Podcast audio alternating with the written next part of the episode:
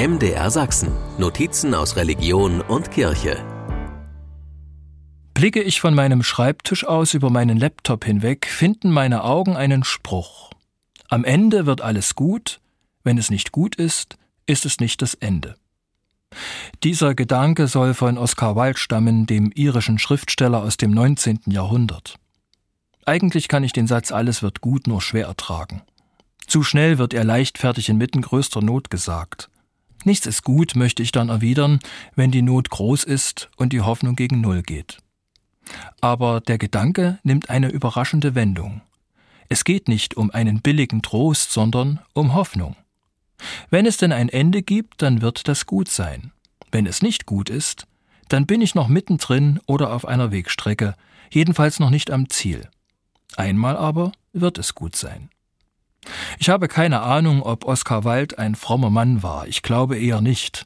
Ich bin nicht einmal sicher, ob der Gedanke von ihm ist. Doch mir tut gut, wie ein kurzer Satz von Gottes Hoffnung erzählt, ohne von ihm zu reden. Die Adventszeit ist Hoffnungszeit.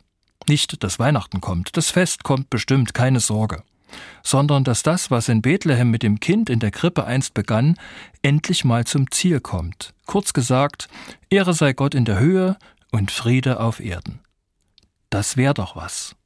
Manch einem mag in dieser Adventszeit, die von Krieg, Existenznot und schlimmen Befürchtungen gekennzeichnet ist, die Hoffnung verloren gehen. Dann heißt es, das ist das Ende. Und das Schlimme ist, für nicht wenige ist es das auch, und da weiß nur Gott allein, wie das noch gut werden soll. Doch wie sagt man, die Hoffnung stirbt zuletzt. Christlicher Glaube gibt keinen billigen Trost. Er ist Hoffnung selbst, wo ich denke, es ist alles zu spät. Dann lese ich den Spruch, wenn es nicht gut ist, dann ist es nicht das Ende. MDR Sachsen. Notizen aus Religion und Kirche.